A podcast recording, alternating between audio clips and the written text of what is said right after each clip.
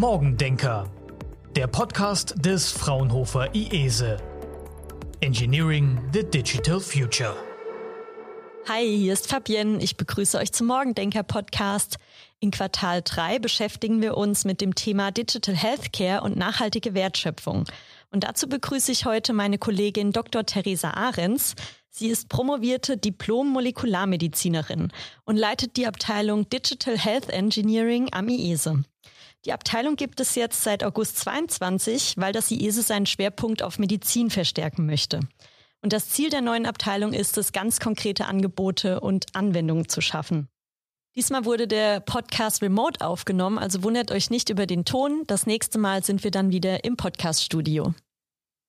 Jetzt freue ich mich erstmal, dass du da bist, Theresa, und dich aus Berlin zugeschaltet hast. Hallo. Hallo Fabienne, ja, ich freue mich auch, heute hier zum ersten Mal im Morgendenker-Podcast dabei sein zu können. Gut, dann starten wir direkt. In diesem Jahr haben wir auch den Blick auf die Nachhaltigkeit gerichtet. Daher meine erste Frage, was macht denn die Nachhaltigkeit im Gesundheitswesen aus? Also welche Aspekte in der Branche sollten noch nachhaltiger gestaltet werden? Genau, vielleicht lässt du mich kurz zu Beginn einmal Nachhaltigkeit definieren. Ich habe einmal auf die Webseite des Bundesministeriums für wirtschaftliche Zusammenarbeit und Entwicklung geschaut und da wird hervorgehoben, dass äh, Nachhaltigkeit immer zukunftsgerichtet ist, dass quasi die jetzige Generation die nächste Generation schon mitdenkt und dass es dabei immer drei Dimensionen gibt, die zu berücksichtigen sind. Das eine ist wirtschaftliche Effizienz, soziale Gerechtigkeit und eine ökologische Tragfähigkeit und alle diese drei Ziele sollen gleichberechtigt sein. Das hört sich jetzt erstmal relativ einfach an, aber ist natürlich dann in der Realität doch relativ komplex zum Umsetzen. Ein anderes System, was vielfach verwendet wird, sind die Nachhaltigkeitsziele der UN. Und wenn man dann alleine schon mal auf die Anzahl dieser Ziele schaut, sieht man, dass die Sachlage doch relativ komplex ist. Die UN hat äh, in der Gänze 17 verschiedene Ziele definiert und eins dieser Ziele ist zum Beispiel Gesundheit und Wohlergehen. Und daran sieht man, dass Gesundheit immer auch schon ein Nachhaltigkeitsthema ist. Schon mal danke für die Definition. Kannst du jetzt noch ein paar Beispiele nennen? Ja, sehr gerne. Ein Beispiel, was relativ bekannt ist, ist natürlich der Zusammenhang von der Klimakrise und Gesundheit. Ähm, wir sehen, dass die durchschnittlichen Temperaturen immer steigen und es führt auch dazu, dass wir leider Hitzewellen sehen werden, die zu einer Zunahme von sogenannten Hitzetoten führt. Ähm, es gibt eine Berechnung, die sagt, dass wir ähm, circa 30.000 Europäerinnen oder auch Briten verlieren werden durch Hitzetote, wenn die Temperatur um 1,5 Grad steigt. Und das Erschreckende ist, dass der Weltklimarat in dem letzten Report gesagt hat, dass dieses 1,5 Grad Ziel zwischen 2030 bis 2035 bereits überschritten wird.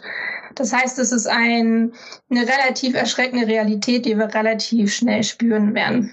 Tatsächlich hat der Bundesgesundheitsminister Karl Lauterbach jetzt auch gerade bereits angekündigt, dass Deutschland Hitzepläne erstellen soll, die uns alle als Bürgerinnen schützen sollen. Okay, das Klima ist jetzt wirklich ein ökologischer Aspekt von Nachhaltigkeit. Gibt es denn noch weitere Beispiele, wie man im Gesundheitswesen Nachhaltigkeit einbringen kann? Ein anderes sehr konkretes Beispiel ist zum Beispiel, dass einfach der gesamte Gesundheitssektor auch einfach sehr viele Emissionen produziert. Es gibt Schätzungen, dass 4,4 Prozent der globalen Nettoemissionen alleine im Gesundheitssektor entstehen. Das heißt, wenn man den globalen Gesundheitssektor als Land denken würde, wäre er der fünftgrößte Emittent von Klimagasen weltweit. Das heißt, man sieht, dass man hier alleine auch einfach bei den Emissionen auch auf jeden Fall sehr konkrete Nachhaltigkeitsziele hat, die man verfolgen sollte. Ich habe noch ein drittes Beispiel mitgebracht, was auch nochmal Effekte zeigt, die man vielleicht gar nicht so direkt befürchten würde im Zusammenhang mit Klimaentwicklung und Gesundheit. Ein Team des Robert Koch Instituts hat gerade relativ frisch ein systematisches Review veröffentlicht, was den Zusammenhang betrachtet von Klima, bakteriellen Infektionen und Antibiotikaresistenzen. Und es gibt tatsächlich relativ deutliche Hinweise darauf, dass äh, Antibiotikaresistenzen in der Zukunft häufiger werden mit den steigenden Temperaturen, dass aber auch bakterielle Infektionen an sich häufiger werden. Und wenn natürlich diese beiden Phänomene aufeinandertreffen, wird diese äh, Situation relativ dramatisch. Und es ist wahrscheinlich auch nochmal ein Anknüpfungspunkt, wo wir auch ähm, in der Diagnostik und in der Verwaltung der Patientendaten deutlich unterstützen können, weil man auf diese Antibiotikaresistenzen irgendwie reagieren muss. Jetzt hast du das Thema Daten angesprochen. Das ist eines der ganz zentralen Themen am Fraunhofer IESE. Welche Projekte am IESE haben denn jetzt was mit Nachhaltigkeit zu tun? Das IESE hat natürlich relativ viele Kompetenzen, die auf dieses Thema einzahlen. Wir sind ja besonders stark in den Bereichen der digitalen Ökosysteme, der Dependable AI und der digitalen Zwillinge. Und all diese drei Themen werden extrem wichtig sein, um digitale Lösungen zu schaffen, die das Gesundheitssystem fördern und stabilisieren und auf die Zukunft vorbereiten. Wir können uns ja einfach nochmal angucken, wie diese drei Kernkompetenzen genau zusammenhängen mit Gesundheitsthemen. Ähm, digitale Ökosysteme sind hier natürlich dann digitale Datenökosysteme. Wir müssen einfach gute Datenbanken haben, wo wir Daten zusammenführen können ähm, und auch zugreifen können. Das geschieht natürlich momentan auch schon zum Teil auf politischer Ebene über die elektronische Patientenakte, die geplant ist aber das ist einfach noch sehr ausbaufähig und gerade die Quervernetzung von den unterschiedlichen Stakeholdern und Datenquellen wird extrem wichtig sein, um gute Datenbasen zu haben und gute Analysen rechnen zu können. Und das ist eigentlich dann auch schon die Grundlage für das nächste Thema, Dependable AI. Damit wir gute künstliche Intelligenzalgorithmen berechnen können im Gesundheitswesen, brauchen wir einfach gute Gesundheitsdaten. Und die werden wir nur haben, wenn wir quasi gute Datenökosysteme haben, die diese Daten sammeln, aufbereiten und zur Verfügung stellen. Noch eine kurze Zwischenfrage. Also für welche Fälle braucht man jetzt denn KI-Algorithmen in der Medizin? Kannst du da einfach auch noch mal ein paar Beispiele nennen? Mm, KI-Algorithmen bräuchten wir überall da, wo sie am Ende auch gewünscht sind von den unterschiedlichen Stakeholdern. Wir wollen natürlich sehr gerne die Ärzteschaft unterstützen in den aktuellen Herausforderungen. Ähm, wir haben immer weniger Ärzte, die immer weniger Zeit haben für Patientinnen. Und es wäre natürlich schön, wenn wir mit KI die Ärzte entlasten könnten und wieder mehr Zeit am Patienten schaffen können. Das heißt, wir brauchen vielleicht eventuell KI-Algorithmen, die in der Dokumentation eingreifen und die Prozesse erleichtern, aber tatsächlich vielleicht auch KI-Algorithmen in der Diagnostik, die die Ärzteschaft unterstützt und gute Vorschläge macht. Vorhin warst du gerade dabei, drei Beispiele zu nennen. Ich glaube, es hat noch der digitale Zwilling gefehlt. Vielleicht kannst du darauf noch kurz eingehen. Sehr gerne. Der digitale Zwilling ist dann vielleicht nämlich tatsächlich in der Entwicklung langfristig der nächste oder der letzte Schritt im Gesundheitswesen. Der digitale Zwilling kann dann nämlich alles äh, vereinen, wenn wir über digitale Zwillinge im Sinne von digitalen Patientenzwillingen reden. Diese digitalen Patientenzwillinge könnten dann quasi die gesammelten Daten aggregieren, aufbereiten für die Patientinnen, aber auch für die Ärzteschaft und könnte dann ein Gesundheitsmonitoring in Echtzeit ermöglichen und über sehr gute KI-Algorithmen dann vielleicht auch ähm, Prognosen machen, wie sich der Gesundheitszustand entwickelt und damit viel früher eingreifen ähm, und ermöglichen, dass Krankheiten verhindert werden und so gar nicht erst entstehen. Das klingt super spannend. Kannst du auf eure Vision noch etwas eingehen? Also könnte man zum Beispiel auch testen, wie Patientinnen und Patienten auf Medikamente reagieren, schon bevor sie sie überhaupt genommen haben?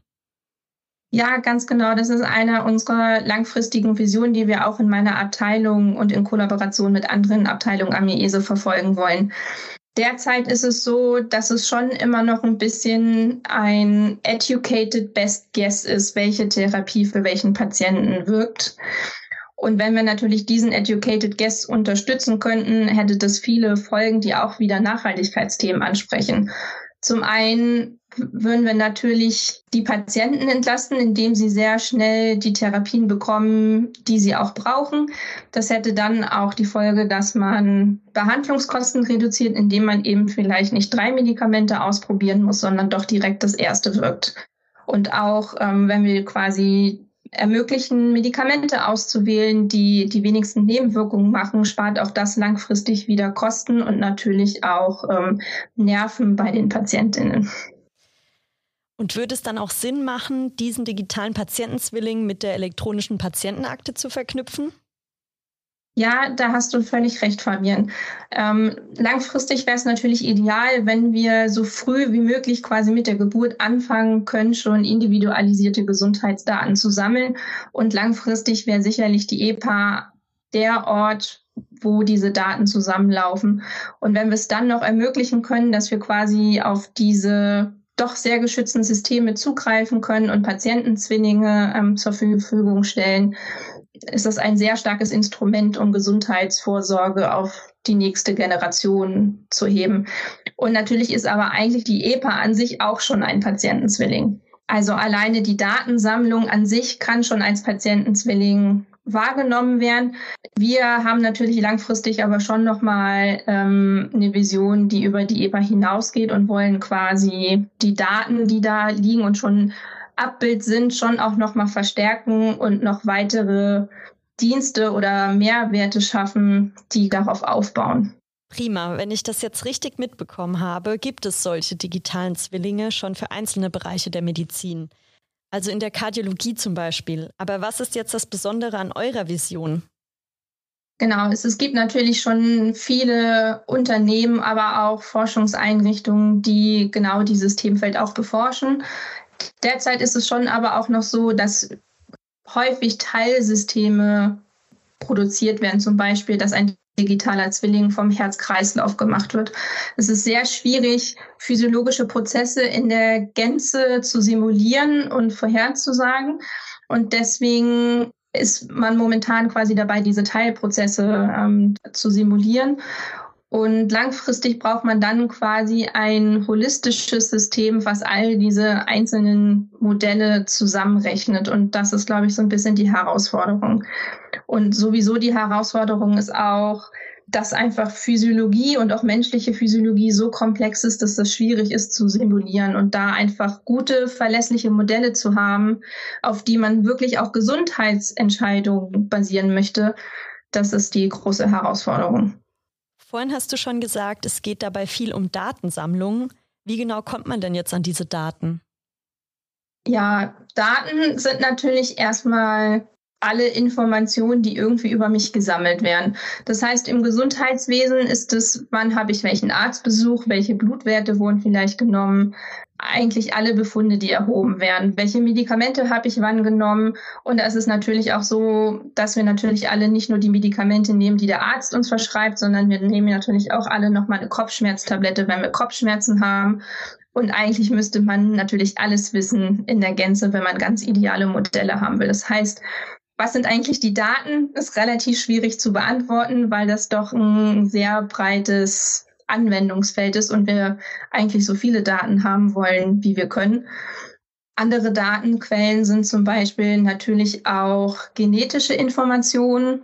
Manche Krankheiten haben ja auch genetische Ursachen und da werden auch genetische Befunde erhoben. Das ist natürlich was, was wir nicht als PatientInnen selber zu Hause erheben können, was aber sicherlich auch reinspielt und dann aber auch wieder in der elektronischen Patientenakte in der Zukunft zu finden sein wird. Okay, perfekt. Also wenn ich das richtig verstanden habe, geht es darum, den gesamten Stoffwechselprozess zu simulieren. Ähm, auch klinische Studien zum Beispiel, um vorher wissen zu können, wie Patienten darauf reagieren. Sehe ich das richtig? Ähm, Zumindest wäre das auch ein Anwendungsfeld. Wenn wir so gute Modelle hätten von digitalen Patientenzwillingen, wäre das langfristig eine Möglichkeit des Einsatzes.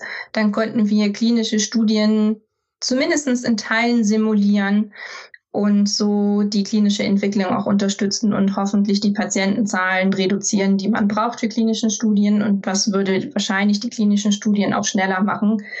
Genau, ich glaube nicht, dass man so weit kommen wird, dass man komplett auf klinische Studien an Menschen verzichten werden kann. Ich glaube, so gut werden die Simulationen einfach nicht werden, aber ich glaube, sie werden eine tragfähige Unterstützung sein, um die Entwicklung zu beschleunigen. Wie sieht es jetzt mit dem Thema Tierversuche aus? Wäre das etwas, worauf der digitale Patientenzwilling auch einen Einfluss hätte? Genau, das ist auf jeden Fall so, dass digitale Patientenmodelle oder auch jetzt schon insbesondere die Teilmodelle von bestimmten Organsystemen jetzt schon dazu führen, dass Tierversuche reduziert werden können. Und das ist auf jeden Fall auch etwas, wo wir ähm, die Gemeinde unterstützen wollen und zukünftig wahrscheinlich auch Projekte in diesem Themenbereich machen werden. Okay, super. Jetzt stelle ich mir vor, wir haben dann schon mal den Patienten als digitalen Zwilling vorliegen. Wie sieht es denn mit dem Produktionsprozess der Medikamente aus? Also wenn man auch diesen Prozess digital abbilden könnte oder automatisieren könnte, welche Vorteile hätte das denn? Ja, auch das ist ein sehr gutes Thema, weil wir haben auch die Tatsache vorliegen, dass Medikamente einfach sehr teuer sind und noch immer teurer werden. Und da hat man auch gute Möglichkeiten in der pharmazeutischen Produktion anzugreifen über digitale Zwillinge, die dann quasi die Produktion abbilden und automatisieren. Wir haben hier am IESE auch das Leitprojekt Ehren Auto, wo wir mit anderen Fraunhofer Instituten zusammenarbeiten, um genau dieses Thema ähm, voranzutreiben. Ich würde vielleicht noch ganz kurz was zum aktuellen Stand von Ehrenauto berichten, weil das Projekt ja schon ein bisschen länger läuft. Wir haben momentan das Hauptziel, die Testanlage fertigzustellen, ähm, weil wir damit zum einen die Optimierung des Herstellungsprozesses testen können, aber auch gleichzeitig die Optimierung und die Automatisierung des Qualitätsmanagements machen können. Derzeit wird diese Anlage gebaut, die ist modular gebaut und das erste Modul wird demnächst fertiggestellt und auch die digitalen Zwillinge, die diese Anlage steuern, sind schon vorbereitet. Ähm, beides soll gemeinsam auf der Compamed im November präsentiert werden und das IESE-Team freut sich dann natürlich, wenn einige Zuhörerinnen dann auch vorbeikommen und sich die Anlage demonstrieren lassen im November. Und welches Medizinprodukt wird auf der Anlage produziert? In dem Projekt Ehrenauto gibt es zwei Möglichkeiten, die evaluiert werden. Das sind zum einen äh, moderne mRNA-Therapeutika wie die Impfstoffe, aber auch ähm, zellbasierte Therapien in der Krebstherapie. Ähm, diese zellbasierten Therapien sind ähm, sehr teuer und es ist daher ein großes Ziel, die Herstellungskosten zu reduzieren, damit diese Therapien, die sehr erfolgreich sind und sehr große Therapieeffekte zeigen, dann auch langfristig einer breiteren Gruppe zur Verfügung gestellt werden können und auch die Gesundheitssysteme das gleichzeitig noch stabil finanzieren können. Und auch das quasi wieder ein großes Nachhaltigkeitsziel, die Therapien auch über Produktionsprozesse ähm, nachhaltig zu gestalten im Hinblick auf die Kosten. Okay, und weitere Infos dazu gibt es dann auf der Compamed, sage ich jetzt einfach mal so. Jetzt hast du schon ein Projekt äh, am IESE angesprochen. Was gibt es denn sonst noch für nachhaltige Medizinprojekte, in denen ihr besonders aktiv seid? Ein anderes Projekt, was am IESE läuft, ist das Saturn-Projekt. Ähm, hier wird ein Portal entwickelt, was Ärzte dabei unterstützen soll, bei seltenen Erkrankungen die Diagnose schneller zu ermöglichen. Auch das ist wieder ein Nachhaltigkeitsthema, weil wir natürlich die Patientinnen schneller in die richtige Diagnose stellen können und das äh, unnötige Untersuchungen vermeidet. Das heißt, wir haben ja auch wieder eine wirtschaftliche Effizienz, die reinkommt. Und wie sieht es eigentlich mit der Versorgung auf dem Land aus? Ja, das ist uns auch ein Thema, was uns sehr am Herzen liegt. Wir als IESE sind eines der drei Kerninstitute in dem Fraunhofer Zentrum für digitale Diagnostik oder auch kurz ZDD. Und die Kernvision dieses ZDDs ist es, die Versorgung in ländlichen Räumen zu unterstützen im Gesundheitsbereich. Und das ist auf jeden Fall ein Nachhaltigkeitsthema, weil wir einfach unterschiedliche Strukturen haben in der Gesundheitsversorgung im ländlichen Raum im Vergleich zu Städten und hier auf jeden Fall noch ähm, viel Verbesserungspotenzial liegt in digitalen Lösungen.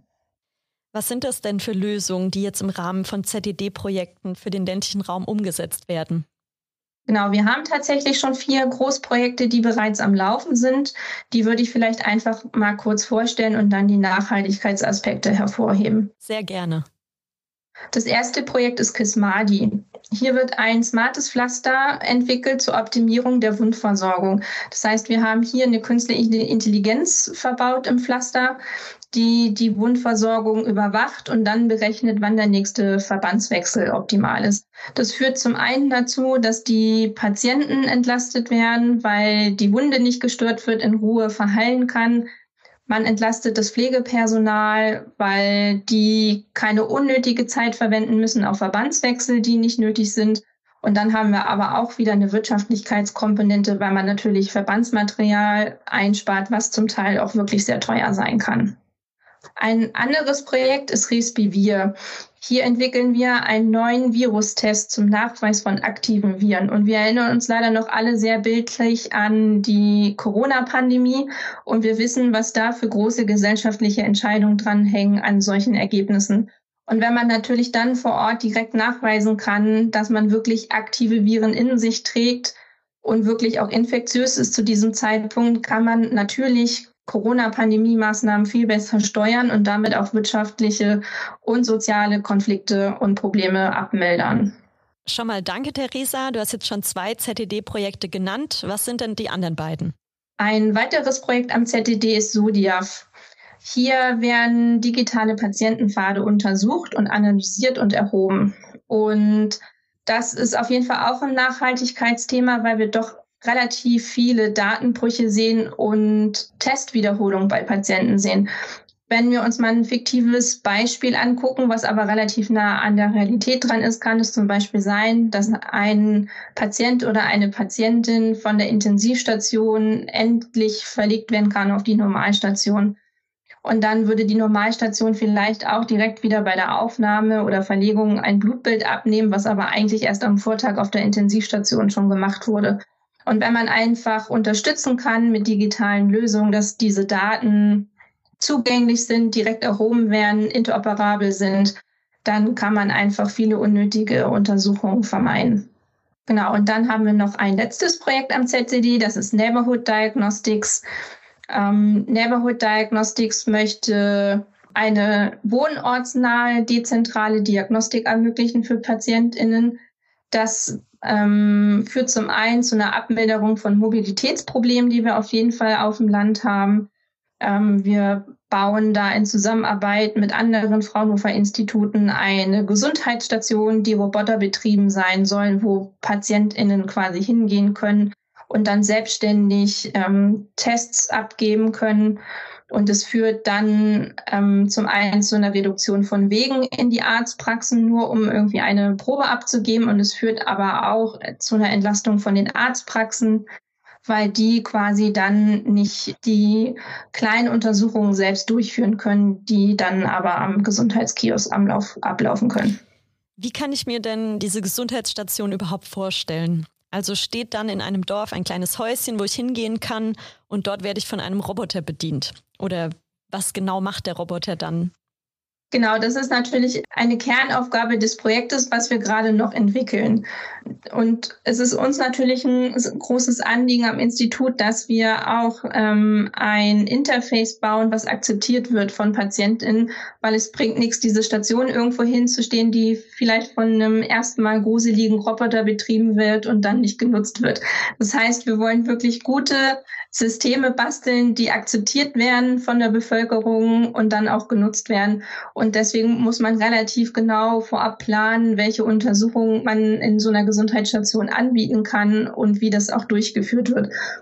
Ich persönlich, ich würde vermuten, dass man doch eher videounterstützte Anleitung gibt, wie PatientInnen Proben einsammeln vielleicht vor Ort. Wir erinnern uns alle an diese Nasenabstriche. Wenn man das videoassistiert durchführen könnte und auch überwachen könnte, dass quasi der Nasenabstrich auch richtig durchgeführt würde, dann glaube ich, wäre uns schon sehr geholfen. Also wir entwickeln quasi gerade dieses Konzept, das genau diese Fragen beantwortet. Kann man schon absehen, wann es solche Stationen geben soll und wo werden sie überhaupt stehen? Genau, Projektziel ist auf jeden Fall, dass wir zum Ende der Laufzeit, das ist 2025, einen Prototypen haben, den man tatsächlich aufstellen kann und präsentieren kann. Der Standort wird derzeit genau ausgewählt, weil wir natürlich was brauchen, wo wir Personen haben, die das gerne testen wollen würden. Die Modellregion vom ZDD ist Brandenburg. Unser Hauptstandort ist ja auch in Potsdam. Das heißt, wir suchen gerade nach Partnern in Brandenburg, die Lust haben, mit uns so eine Gesundheitsstation zu testen und äh, evaluieren da quasi gerade unterschiedliche Optionen und Standorte. Und dann ist natürlich aber nach dieser ersten Testung in Brandenburg das Ziel, dass man das natürlich breit vertreiben kann und aufstellen kann in Gesamtdeutschland. Na prima, dann bin ich auf jeden Fall gespannt, wann es die erste Station in Rheinland-Pfalz geben wird. Schon mal danke, Theresa, an dieser Stelle für den Überblick über die verschiedenen Projekte am IESE und auch über die Vision eurer Abteilung.